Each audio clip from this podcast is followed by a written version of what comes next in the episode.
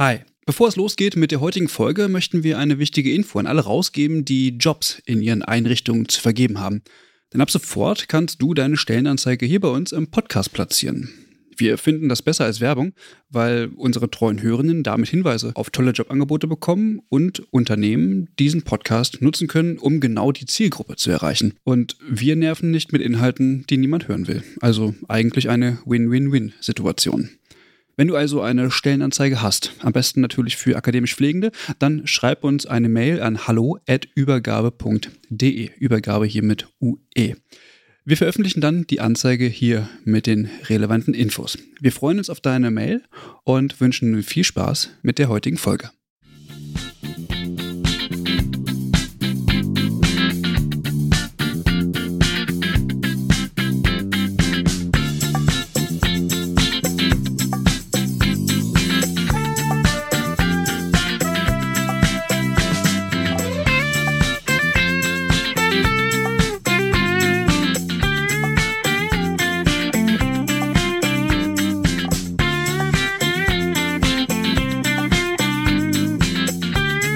Hallo, eine neue Folge des Übergabe-Podcasts. Heute mit äh, Professor Dr. Karl Lauterbach. Herr Lauterbach, Sie sind ähm, SPD-Abgeordneter des Bundestages, sind Mediziner und Epidemiologe. Vielen Dank, dass Sie sich heute die Zeit nehmen. Sehr gerne, das mache ich gerne. Wir wollen direkt einsteigen. Und zwar, Herr Lauterbach, zum, zur aktuellen Corona-Situation. Ähm, ähm, würde ich ganz gerne mal fragen, welche bleibenden Schäden Betroffene eigentlich ähm, haben und äh, wie die Weiterversorgung nach einem Krankenhausaufenthalt gelingen kann. Zunächst muss man sagen, wir wissen dazu noch nicht viel, weil tatsächlich die Langfristnachfolge äh, noch nicht also abgeschlossen werden konnte. Wir haben keine langen Verläufe bis zum jetzigen Zeitpunkt, somit kann man nur Extrapolieren von also ähnlichen Erkrankungen und auch von dem, was wir bisher gesehen haben und von dem, was wir klinisch halt wissen. Wir wissen, dass es bei den schwer verlaufenden Fällen zu also Lungenentzündungen kommt, die breitflächig die Lunge betreffen, also nicht also einzelne Teile der Lunge, sondern in der Regel sehr breitflächig, auch schwer verlaufen, die oft einen atypischen Verlauf haben, die also sagen wir, sehr eindrucksvoll sind im Computertomogramm. Und da ist natürlich zu befürchten, dass bei den schweren Verläufen also auch eine Lungenfunktionsstörung zurückbleiben wird. Äh, dafür gibt es auch Hinweise, äh, beispielsweise in Studien aus Hongkong konnte man sehen, dass bei also dem Nachverfolgen der Patienten über vier Wochen hinweg äh, die also Rückbildung der Vernarbung in dem Lungengewebe nicht komplett war. Somit muss man davon ausgehen, dass bei schwerem Verlauf, also die Lungenfunktionsstörung, zumindest für eine längere Zeit bestehen bleibt, vielleicht auch permanent ist, im Sinne einer fibrotischen also Reaktion, wie wir sie übrigens auch bei anderen sehr schweren Lungenentzündungen sehen, also dass dort scheinbar Lungengewebe verloren geht und auch das verbleibende Lungengewebe anfälliger wird für zukünftige Infektionen, ist bekannt. Nicht, dass es jetzt nichts Besonderes für diese Erkrankung, aber durch den sehr schweren Verlauf eben ist es ein Faktor.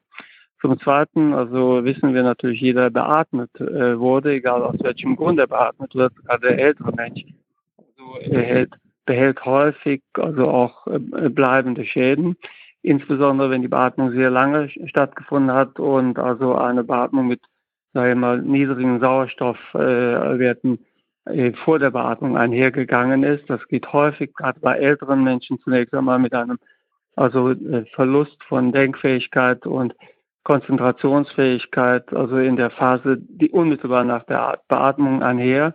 Äh, oft bilden sich allerdings diese Störungen nicht komplett zurück und ähm, oft ist es sogar so, dass also dies also die Beschleunigung einer späteren Demenz wahrscheinlicher macht.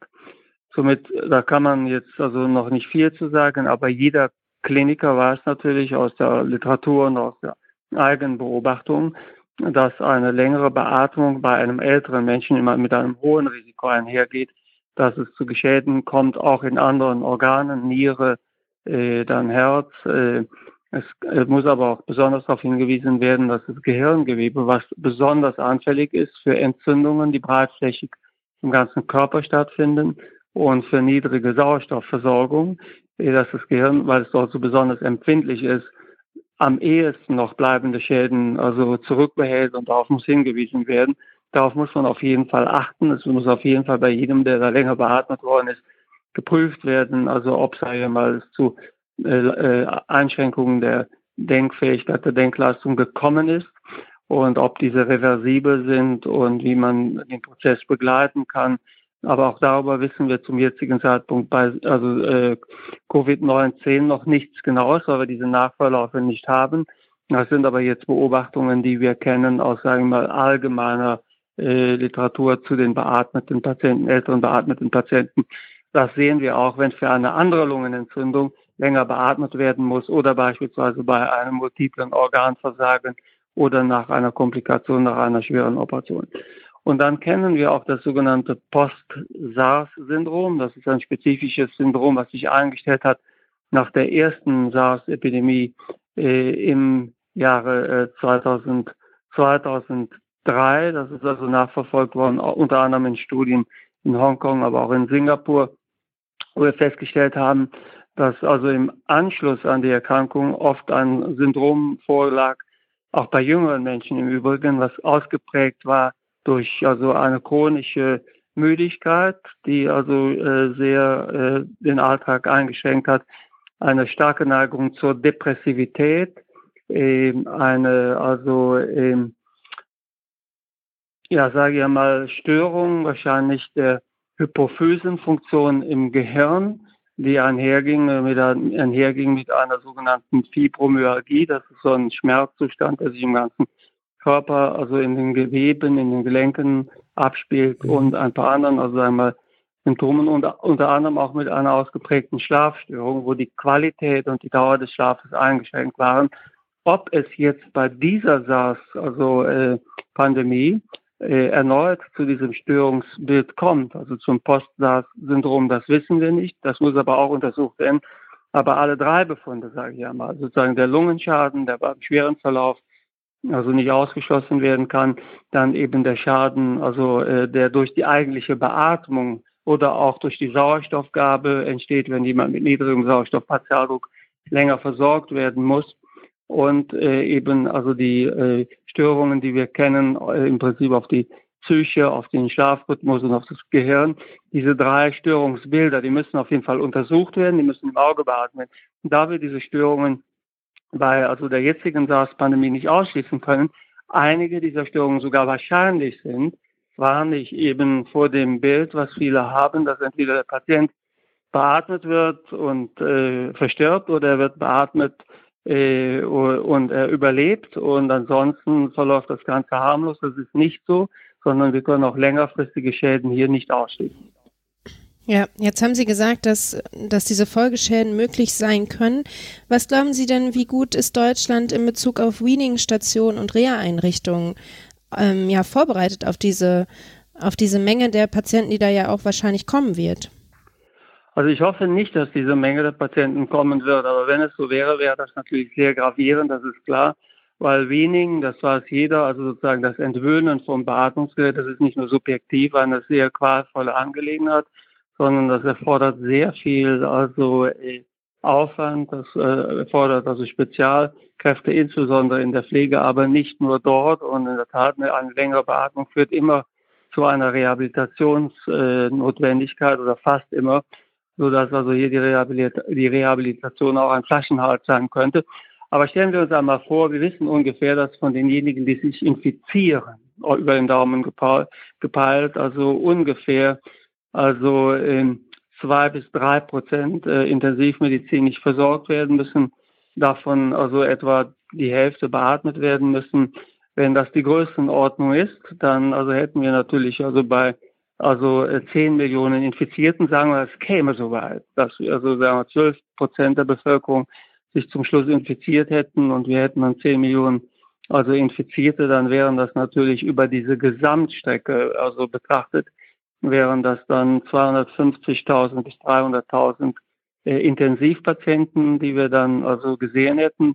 Wenn das die Intensivkapazität hergibt, das ist klar, aber muss ein großer Teil dieser Patienten natürlich auch also äh, danach also in die Rehabilitation und ob wir darauf vorbereitet sind, ob das die Rehabilitationskapazitäten hergeben, wage ich zu bezweifeln.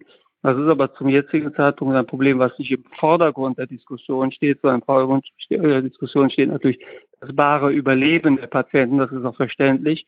Aber ich sage ja immer, dass man also hier ein anderes Ziel verfolgen muss, als sage ich immer, so viel zuzulassen, wie die Beatmungsplätze zulassen, sondern wir sollten so wenige Menschen infizieren, ähm, also wir sollten so wenige Menschen ähm, sagen wir, sich infizieren lassen durch die Maßnahmen, die wir ergreifen. Wir sollten, sagen wir, die, die Public Health Maßnahmen so strikt weiterführen, wie es die Wirtschaft gerade verträgt, so dass wir also möglichst wenige Menschen mit Infektionen nachher behandeln müssen, wegen der bleibenden Schäden, wegen der stetigen Gefahr, dass die Intensivmedizin, aber auch die Rehabilitation überlastet wird. Das lässt sich sonst sehr schwer steuern. Mhm. Welche Auswirkungen haben denn die Einsparungen im Gesundheitswesen eigentlich auf die derzeitige Versorgungssituation und welche Schlüsse ziehen Sie daraus? Also wir haben ja äh, Plus und Minus. In, Im Vergleich zu allen anderen europäischen Ländern haben wir ja deutlich mehr Beatmungskapazität am Platz, auch viel mehr Intensiv, äh, also äh, Betten haben wir am Platz. Wir haben auch äh, natürlich deutlich mehr Rehabilitationsbetten in Deutschland als jedes andere europäische Land, gemessen an der, also sagen wir, Bevölkerung. Somit das deutsche Gesundheitssystem hat in vielen Bereichen, sagen wir, gespart, aber tatsächlich ist die Kapazität in diesem Bereich, was die Intensivmedizin angeht, äh, ausgeprägter, natürlich viel ausgeprägter, viel großzügiger, viel, sagen wir, breiter aufgestellt als in jedem anderen europäischen Land. Trotzdem ist es so, seit Jahren wird an der Pflege gespart und das ist ja ein wichtiger Flaschenhals, das ist eine Begrenzung, also eine Enge.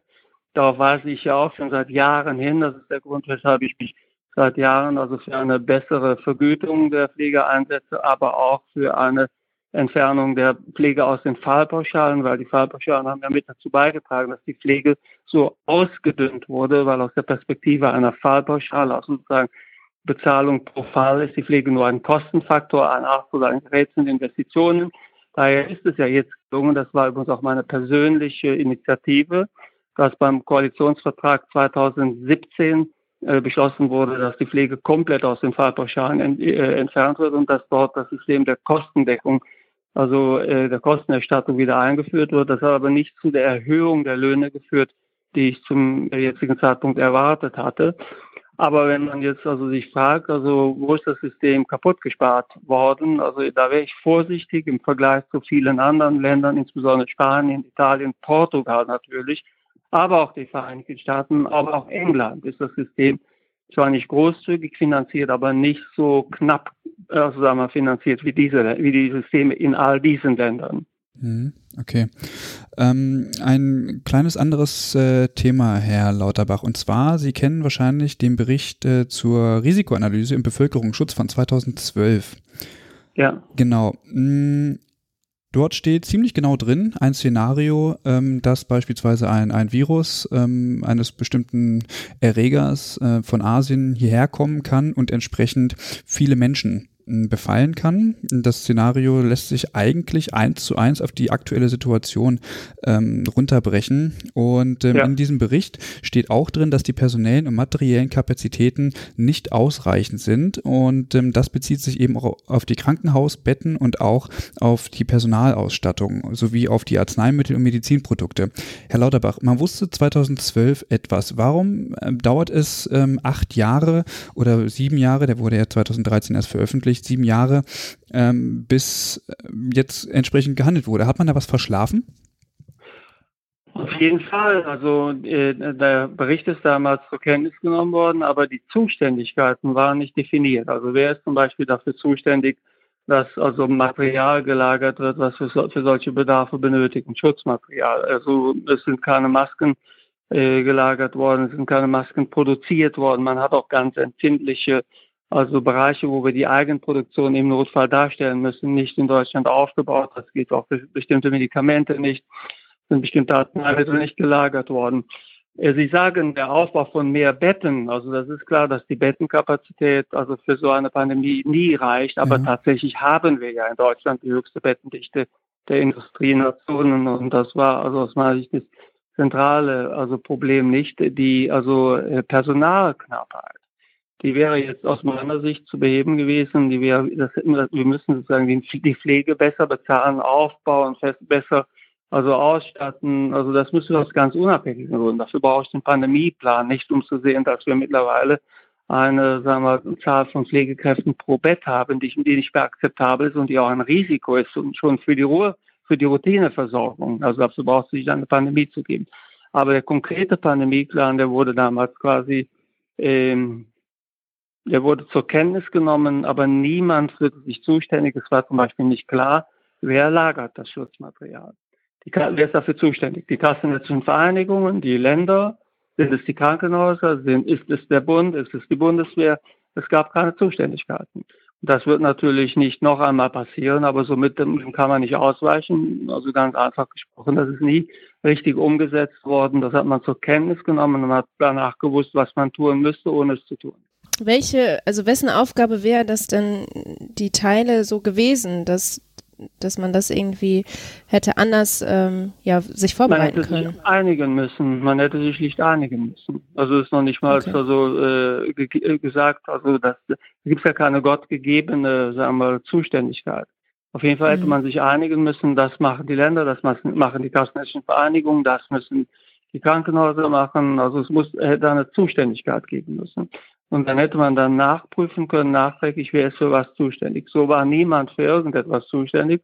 Dann hat man sich nachher die also Verantwortung auch gegenseitig quasi zugeschoben, aber da hat man im Moment ja auch nicht die Zeit für.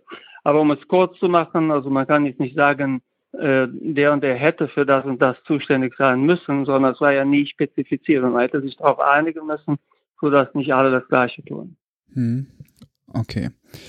Ähm, Herr Lauterbach, äh, jetzt ist natürlich die Frage, wie man jetzt weiter vorgeht, weil wir jetzt sehr viel testen und wir wissen jetzt, wie viele Leute tatsächlich auch ähm, an Infektionen leiden und ähm, daraus resultierend entsprechend auch ähm, die Todeszahl. Ähm, wir haben hoff, also zum, zum Glück äh, die fast niedrigste äh, ähm, Zahl an verstorbenen Menschen. Aber jetzt stellt sich natürlich zunehmend die Frage, inwieweit ähm, man denn jetzt eigentlich auch Maßnahmen lockern kann, weil es ja noch keinen Impfstoff gibt. Und wir können natürlich entsprechend das Kontaktverbot, was ja jetzt ist, nicht zwei Jahre lang aufrechterhalten. Welche Strategien stehen denn jetzt zur Verfügung, um diese Maßnahmen langsam zu lockern, beziehungsweise eventuell auch eine, eine ich sag mal, äh, kontrollierte Infektion von Menschen äh, ja, durchführen zu lassen? Also von einer in, äh, kontrollierten Infektion der Menschen würde ich abraten. Also das ist ganz klar, wenn Sie zum Beispiel das kontrollieren, wir werden ja wahrscheinlich um die 18 Monate, wenn vielleicht sogar länger auf einen Impfstoff warten, wenn Sie in dieser Zeit, also sage ich mal, äh, dazu übergehen würden und würden man kontrolliert die Bevölkerung sich infizieren lassen. Sagen wir mal, dass das Ziel dann wäre, dass wir es ganz langsam machen, aber dass dann meinetwegen in also äh, anderthalb Jahren 20 Prozent auch nur der Bevölkerung infiziert wären. Also das mhm. wäre das Ziel. 20 Prozent hätten sich bis dahin angesteckt. So würden kontrolliert langsam, also gar nicht, sagen wir 50, 60 oder 70 Prozent, sondern 20 Prozent also der Bevölkerung würde man sich also äh, infizieren lassen. Sie lockern es bis zu diesem also Punkt, dann ist es selbst, wenn das Gesundheitssystem optimal funktioniert. Also sagen wir, es würde wirklich klasse funktionieren und wir drücken die Sterblichkeit noch etwas unter das Niveau, was wir jetzt erreicht haben. Wir haben ja jetzt die beste Sterblichkeit äh, in Europa für große Länder, aber ja. sagen wir es noch ein bisschen, aber dann würden trotzdem 200.000 Menschen sterben. Das ist natürlich ein riesiger Verlust. Das sind übrigens nicht nur ältere Menschen. Und auf diese 200.000 Menschen kämen dann vielleicht noch weitere 800.000 mit bleibenden Schäden. Das heißt, sie hätten dann eine Million Menschen, äh, wenn sie nur 20 Prozent der Bevölkerung also durchinfizieren. Wenn sie das so, ich höre das oft, man muss jetzt langsam die Bevölkerung sich durchinfizieren lassen. Aber selbst wenn das nachher nach anderthalb Jahren 20 Prozent beträfe, das wäre ja ganz langsam, würde das ja wachsen, also sozusagen immer ein bisschen dann hätten sie trotzdem, also wären dann nachher also 200.000 Menschen tot. Das wird fast jede Familie natürlich betreffen, dass man dann einen Todesfall der Familie hätte. Und sie hätten äh, insgesamt, also sagen wir mal, Summe äh, bleibende Schäden und Todesfolge hätten sie über eine Million Menschen. Das mhm. ist gravierend, das dürfen Sie nicht unterschätzen.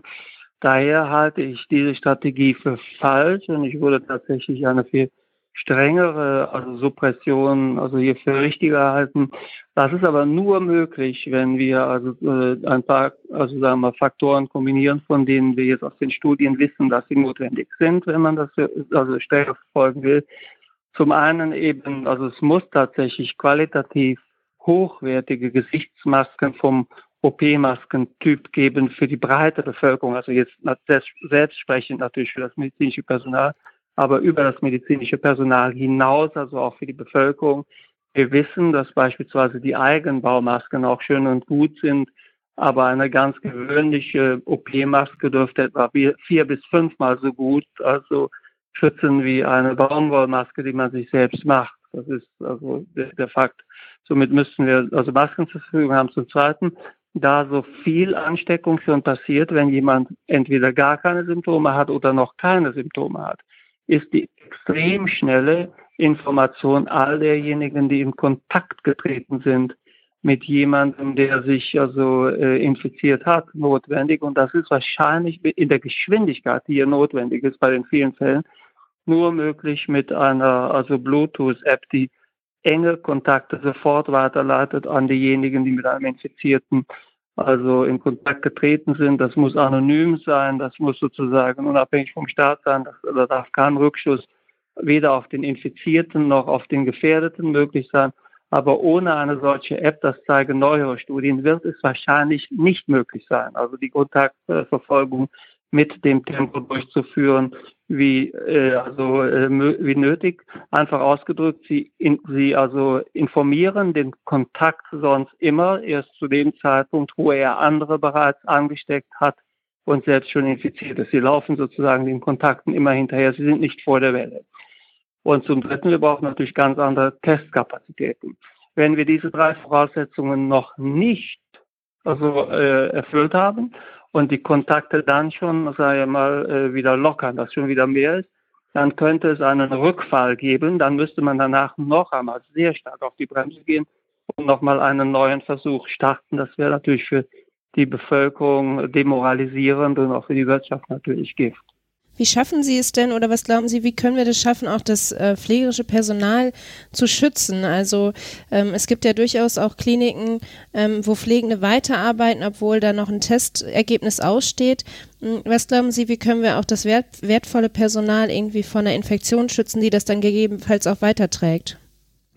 Also zunächst einmal muss äh, das Personal hier äh, Schutzkleidung und also äh, Schutzmasken jederzeit in ausreichender Menge und auch Handschuhe, die sind ja auch zum Teil knapp und Desinfektionsmittel zur Verfügung haben. Es muss mit Hochdruck jetzt selbst produziert werden. Ich habe schon vor drei Wochen davor gewarnt, dass der Markt, also der internationale Markt, hier zusammenbrechen wird, weil in einer Pandemie dann natürlich Länder wie Amerika alles daran setzen werden und wir dann nicht nur selbst dort versorgen können und die müssen die Eigenproduktion halt jetzt an werfen mit dem Tempo, wie notwendig ist. Und das muss zuerst bei der Pflege ankommen und bei den Ärztinnen und Ärzten zum Zweiten. Also es gibt natürlich auch Kliniken, die behandeln keine äh, Corona-Patienten und haben zum Teil also derzeit auch sogar Kurzarbeit. Da müssen wir darüber nachdenken, ob Pflegekräfte nicht von diesen Einrichtungen in die besonders belasteten Einrichtungen, also sagen wir mal, abgesondert werden können. Dafür muss es natürlich auch eine gute Vergütung geben. Und da bin ich auch meinem, meinem wichtigsten Vorschlag. Ich halte es für falsch, dass wir derzeit also die Pflegekräfte abends beklatschen und äh, meinetwegen einen kleinen steuerfreien Zuschlag diskutieren und darüber hinaus darüber sprechen, dass wir nach der Pandemie, äh, dass wir dann die Löhne erhöhen wollen. Das halte ich für falsch. Also denn nach der Pandemie, das ist hier in zwei Jahren, darauf kann niemand warten. Also mein eigener Vorschlag wäre der, dass wir schlicht und ergreifend jetzt nicht mit einem Zuschlag arbeiten, sondern also mit einem einmaligen Zuschlag, steuerfrei oder nicht, sondern dass wir einfach also die Löhne mit einem, sagen wir, Sonder, also Tarif Pflege äh, deutlich um ein paar hundert Euro erhöhen, um diese Arbeit über die Zeit, die jetzt kommt, auch zu würdigen und das auch dauerhaft machen, weil die Pflege ist unterbezahlt. Wir haben das versucht, über die Tarife hinzubekommen. Die Pflege ist jetzt schon raus aus den Fallpauschalen und trotzdem sind die Löhne nicht wesentlich gestiegen.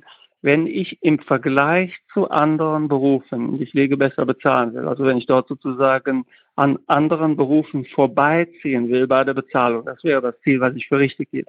Nicht, dass die Pflege sozusagen im Gleichklang mit anderen Berufen den Tarif erhöht, sondern dass die Pflege im Vergleich zu anderen Berufen deutlich überproportional erhöht wird und somit an anderen Berufen vorbeiziehen kann, die aus meiner Sicht im Vergleich zur Pflege jetzt zu gut bezahlt sind äh, oder die Pflege ist unterbezahlt, je nachdem, von wo Sie auf diese Problematik schauen. Das müsste aus meiner Sicht der Vorschlag sein. Dann würden auch viele, die jetzt, sagen wir mal, in Kliniken arbeiten, wo sie nicht so stark belastet sind, an diese Front herangehen. Und ich würde auch Leute gewinnen, Pflegekräfte gewinnen, die sagen, okay, unter diesen Umständen komme ich auch, um einen Beitrag für das Land zu leisten, wieder in die Pflege zurück. Ähm, in diesem Zusammenhang ist ja ähm, im, also ein flächendeckender Tarifvertrag geplant und äh, erste Überlegungen dazu sollten ja bereits im Mai auch vorliegen. Ähm, inwieweit ist denn abzusehen, dass die entsprechende Lohnerhöhung, die Sie jetzt angesprochen haben, da, dort schon abgebildet werden kann? Das weiß ich persönlich nicht. Also äh, ich glaube, dass so ein normalen Tarifvertrag das kaum da kaum also abgebildet werden würde. Ich glaube, wir bräuchten quasi so etwas wie einen Gipfel zwischen den Tarifparteien und also den zuständigen politischen also Gremien, um also zu beschließen, also wir machen hier, wir verschieben hier das Tarifgefühl, einfach ausgedrückt. Und äh, die Pflege muss aufgewertet werden. Wir laufen nicht nur jetzt in einen Notstand in den nächsten Monaten, sondern ganz allgemein. Über dieses Thema wird schon so lange geredet, ohne dass sich viel verändert. Äh, von daher wäre ich da also für eine äh, unkonventionelle Maßnahme, die sich im normalen Tarifgeschehen wahrscheinlich nicht, äh, nicht durchsetzen lässt. Hm, verschiebt man damit nicht die äh, Diskussion so ein bisschen auf die Gesellschaft? Weil normalerweise sind natürlich die Gehälter dann ja natürlich entsprechend über das Umlageverfahren zu finanzieren, weil das wahrscheinlich äh, lange über den, ähm, also ich sag mal, über einen, irgendwie einen Topf oder so ja nicht äh, finanzierbar wäre, sondern es wäre wahrscheinlich ja dann steuerlich bedingt. Ähm, müsste man die Diskussion dann nicht auf die Gesellschaft verschieben und die sich entscheiden müsste, was ist mir Pflege eigentlich wert und wie viel möchte ich dafür ähm, bezahlen? Also, brauchen wir wirklich eine gesellschaftliche Diskussion darüber, wie viel ist die Pflege uns wert? Die allermeisten Menschen sind doch bereit, für die Pflege mehr zu zahlen. Ich glaube, da brauchen wir keine große Diskussion. Sie merken doch, die Leute klatschen abends, die Wertschätzung ist da. Die meisten Menschen wundern sich doch, wieso wir ständig über höhere Löhne in der Pflege reden, aber sie kommen dann doch nicht. Das ist so, eine solche breite Diskussion ist doch nicht mehr zu. Und dass dann der Beitragssatz etwas ansteigt und äh, dass das vielleicht einen etwas höheren Steuerzuschuss zur Folge hat. Ja, das ist dann so. Mhm. Das ist dann so. Aber das muss dann so sein. Also wir fragen doch auch nicht danach, wir geben ja jedes Jahr beispielsweise deutlich mehr für Krebsmedikamente aus, die zum Teil die Lebenserwartung und Lebensqualität von Krebspatienten nur minimal und das für wenige Monate erwarten. Da wird ja zum Teil für eine Einmalbehandlung, die den Patienten zwei Monate bringt, von miserabler Lebensqualität oft, also werden ja 150.000 Euro ausgegeben. Also da wird ja auch nicht gefragt, brauchen wir eine breite öffentliche Diskussion jetzt darüber, ob die Gesellschaft das will oder was. Das wird einfach gemacht. Und hier brauchen wir einfach eine Entscheidung, nicht Diskussion. Die Diskussion haben wir jetzt über viele Jahre gehabt. Ja, was, was glauben Sie denn, wer da das Sprachrohr für die, also wer steht da für die Pflege ein? Ähm, Sie haben ja viele Erfahrung als Politiker. Ähm, was glauben Sie, wer, wer steht denn da und sagt, wir brauchen, müssen das jetzt wirklich mal umsetzen? Wer macht da Tacheles sozusagen? Ja, also ich, die, die, also wer für die Pflegeverbände da sprechen kann, das kann ich nicht sagen. Äh, das ist ja insgesamt eine zerklüftete Situation. Es gibt also, es fehlt noch immer, also an vielen Orten eine Pflegekammer. Die ist aber auf der anderen Seite auch nicht für Tarifverhandlungen zuständig und dann gibt es natürlich die einzelnen Gewerkschaften wie Verdi und so weiter. Aber ich glaube, dass einfach hier die, also dass hier die Politik gefordert ist. Wir müssen das einfach veranlassen. Wir müssen mit den Tarifpartnern zusammenkommen und müssen sagen, jetzt gibt es eine Veränderung des Tarifgefüges an dieser Stelle. Dafür muss es aber von der Basis der Pflege gefordert werden. Es kann nicht sein, dass es Politik alleine fordert, was muss auch eingefordert werden. Das ist jetzt natürlich keine Zeit dafür, dass das jetzt von der Pflege gefordert wird, von den Beschäftigten. Aber die Verbände sind ja noch in Arbeit und von denen muss das auf jeden Fall mit unterstützt werden. Mhm. Müsste, also Gehalt ist natürlich sehr wichtig, so, ähm, das sagen wir auch immer.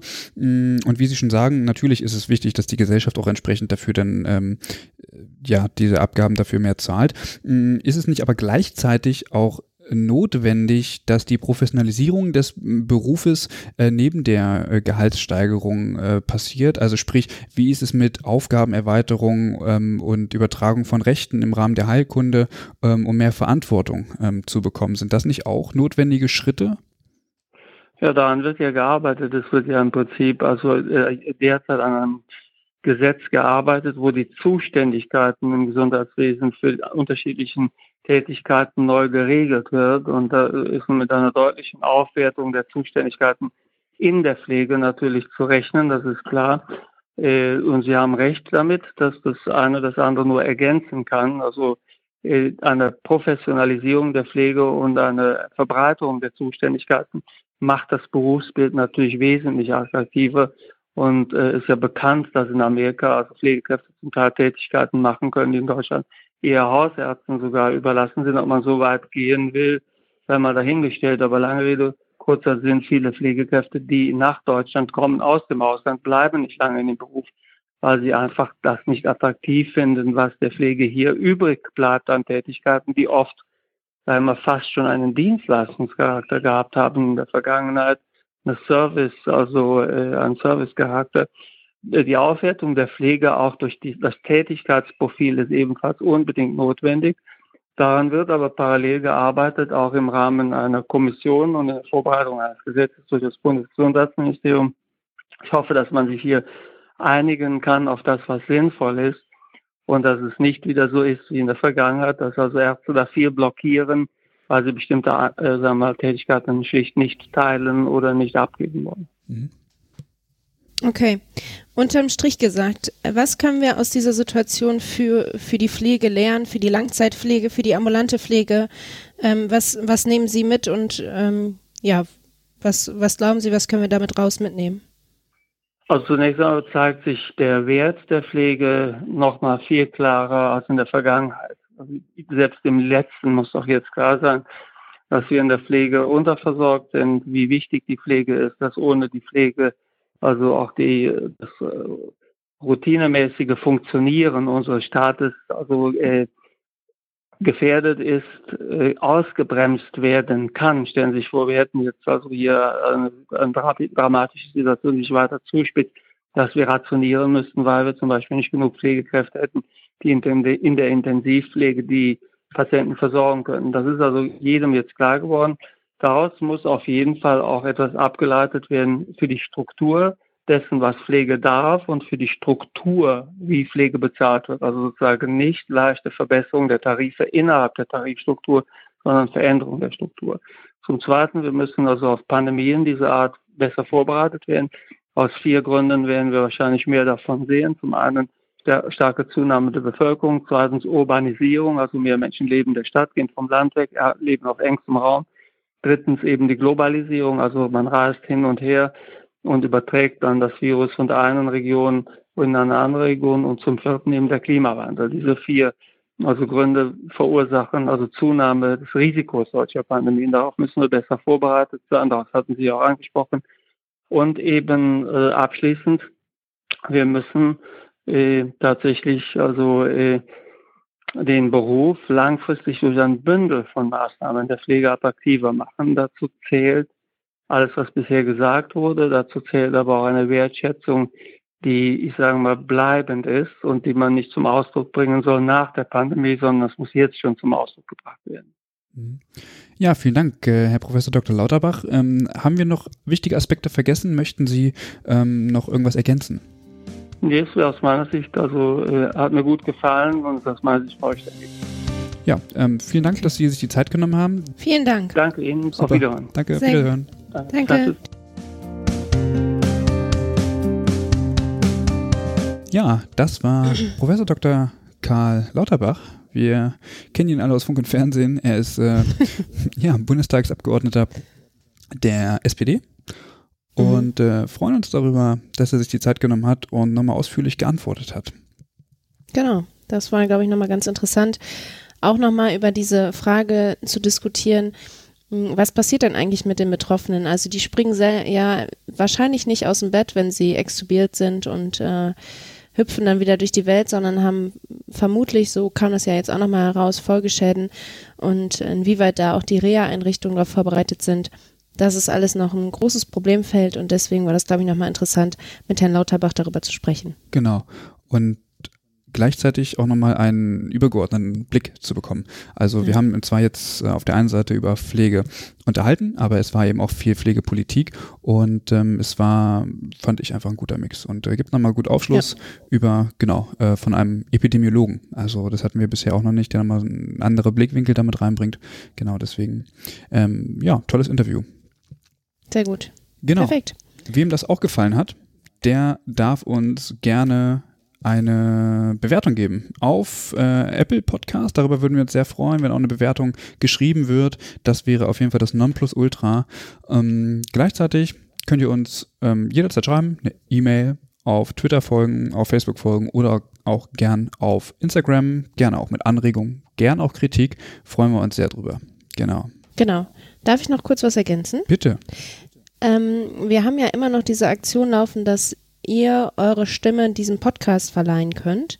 Ähm, das heißt, ihr könnt auf unsere Homepage gehen und da auf Stimmen klicken und etwas aufnehmen, was ihr ähm, ja der Welt sagen wollt und das äh, spielen wir dann hier ein in unserem Podcast und das wäre mit Sicherheit auch interessant, gerade in der aktuellen Situation vielleicht einfach mal einen Einblick zu bekommen, wie sieht es denn auf den Stationen aus, wie erlebt ihr das, ähm, einfach eine kurze Sprachnachricht da einsprechen und dann spielen wir das hier ab. Wir genau. würden uns auf jeden Fall sehr freuen. Genau, würden wir uns sehr darüber freuen, weil es immer noch das Jahr der Pflegenden und Hebammen ist. Und das wollen wir auch in dieser besonderen Situation auf jeden Fall nicht vergessen. Deswegen, Leute, gebt Gas.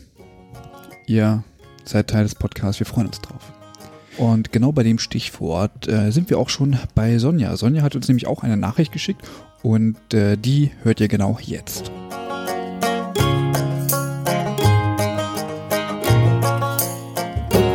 Mein Name ist Sonja Wolf. Ich bin Stationsleiterin einer 49-Betten-Station Innere Medizin. Ich bin seit 30 Jahren als Pflegefachperson beruflich aktiv und mache mir Sorgen um die andauernden Arbeitsbedingungen für diesen vielseitigen und auch gesellschaftlich wichtigen Beruf. Aktuell ist es super schwierig, die Dienste adäquat zu besetzen, da mein Team nicht unter die PPUGs fällt. Bedeutsam ist mir, mir besonders die Wertschätzung der Arbeit. Ich für meine Mitarbeiter ein Vorbild zu sein.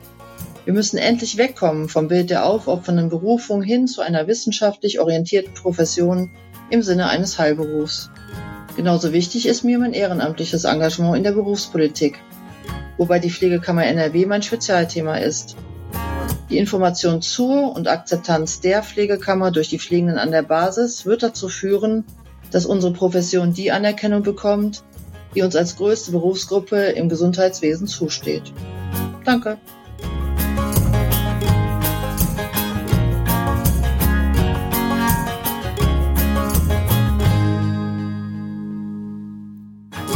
Wie ihr mittlerweile nun mitbekommen habt, beleuchten wir das äh, Corona-Thema aus verschiedensten Blickwinkeln. Und ähm, wahrscheinlich ist es euch nicht entgangen, aber uns fehlt noch das Heim. Wir haben bisher noch tatsächlich niemanden gefunden, der uns aus der Sichtweise äh, der Langzeitpflege etwas berichten möchte. Und ähm, wir hatten da schon Kontakt aufgenommen zu einigen Leuten, das hat sich aber am Ende leider zerschlagen. Äh, daher jetzt nochmal der, der dringende Aufruf, weil wir diese Perspektive auf jeden Fall auch darstellen möchten. Wer möchte als Pflegedienstleitung, Heimleiter, Heimleiterin gerne von den Erfahrungen in der Langzeitpflege sprechen. Das ist uns ganz besonders wichtig, dass wir diese Perspektive mit reinnehmen und sich unseren Fragen stellen. Ähm, bitte gerne bei uns melden. Bitte gerne auch Vorschläge machen, wer da in Frage käme, an wen wir uns wenden können oder uns einfach anschreiben. Gerne per E-Mail oder auf den sozialen Medien. Ein riesengroßes Dankeschön an dieser Stelle auch an Michael. Michael hat uns nämlich äh, gespendet und darüber freuen wir uns sehr. Vielen Dank, Michael, dass du unsere Arbeit äh, hier anerkennst und honorierst und äh, ja, uns tatsächlich das Leben etwas einfacher machst. Vielen Dank dafür. Wir freuen uns äh, riesig und äh, ja, fühl dich gegrüßt. Sehr gut. Wir sagen Tschüss. Christian? Eva? Ich sag Tschüss. Du sagst Tschüss. Ja. Ich sag auch Horrido und auf bald. Tschüssi. Adieu.